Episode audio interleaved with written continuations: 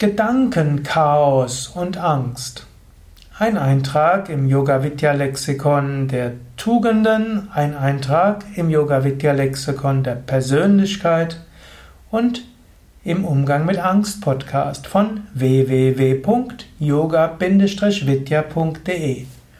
Gedankenchaos. Was hat Gedankenchaos und Angst miteinander zu tun? Es gibt ja verschiedene Formen von Angst und es gibt verschiedene Formen von Gedankenchaos. Grundsätzlich Gedankenchaos muss ja auch nichts Schlimmes sein. Es ist durchaus auch gut, sich mal im Gedankenchaos zu befinden.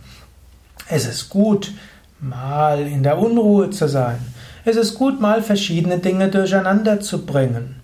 Manchmal kann es sein, dass irgendwas schiefgegangen ist. Manchmal kann es sein, dass du 26 neue Möglichkeiten findest. Und es ist gut, eine Weile das Gedankenchaos zuzulassen. Gedankenchaos kann etwas für Kreativität sein. Gedankenchaos kann dir helfen, neue Orientierung zu finden.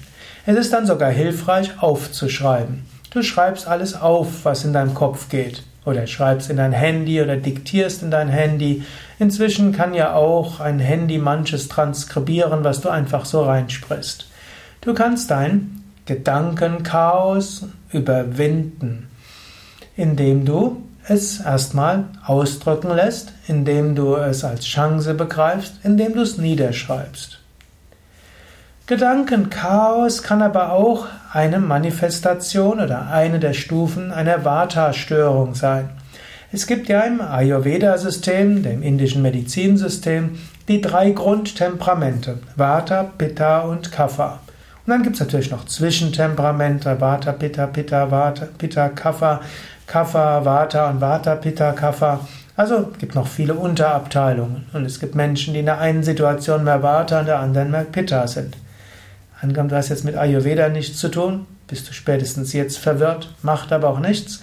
Ich will nur kurz sagen, es gibt das Kapha-Temperament, ist mehr gemütlich, gibt das Pitta-Temperament, ist mehr feurig und enthusiastisch und zielorientiert, leistungsorientiert.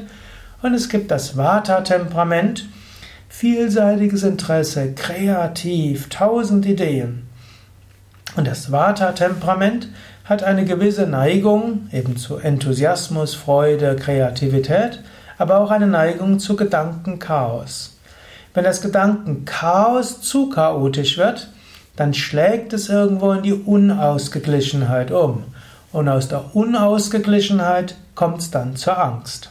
Also, das ist so eine, eine Schrittfolge, die manche mit Vata-Temperament feststellen. Zuerst freudevoller Enthusiasmus, viele Ideen und Lebendigkeit. Zweitens irgendwo ein Gedankenchaos, es wird ungeordneter. Daraus kommt die Unausgeglichenheit, der Wechsel zwischen Freude, Enthusiasmus und irgendwo Befürchtung und Ärger und Kritik und Verzweiflung und äh, Freude und so weiter. Und dann kommt der nächste Schritt, Angst bis zur Panik. Wenn du das weißt, dann kannst du erkennen, ah, ich rutsche gerade ohne Gründe in ein Gedankenchaos, Vata ist zu hoch, ich muss jetzt aufpassen, aus diesem Gedankenchaos kann Unausgeglichenheit werden, daraus kann Ängstlichkeit oder sogar Panikstörung kommen. Ich sollte jetzt mein Vata reduzieren. Wie kannst du Vata reduzieren? Da findest du natürlich auf unseren Internetseiten viele Tipps dazu. Geregelte Mahlzeiten, Meditation, Tiefenentspannung, Yoga-Praxis, Massagen, das sind ein paar Aspekte dazu. Ich würde dir einfach raten, beobachte, gehörst du zu den Vata-Typen, bei denen die Schritte sind Gedankenchaos, Unausgeglichenheit, Angststörung, Panik?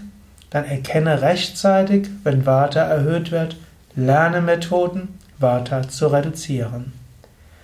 Alle Tipps zu Vata-Element und was Vata mit Angst zu tun hat und wie du Vata zügig reduzieren kannst auf unseren Internetseiten www.yoga-vidya.de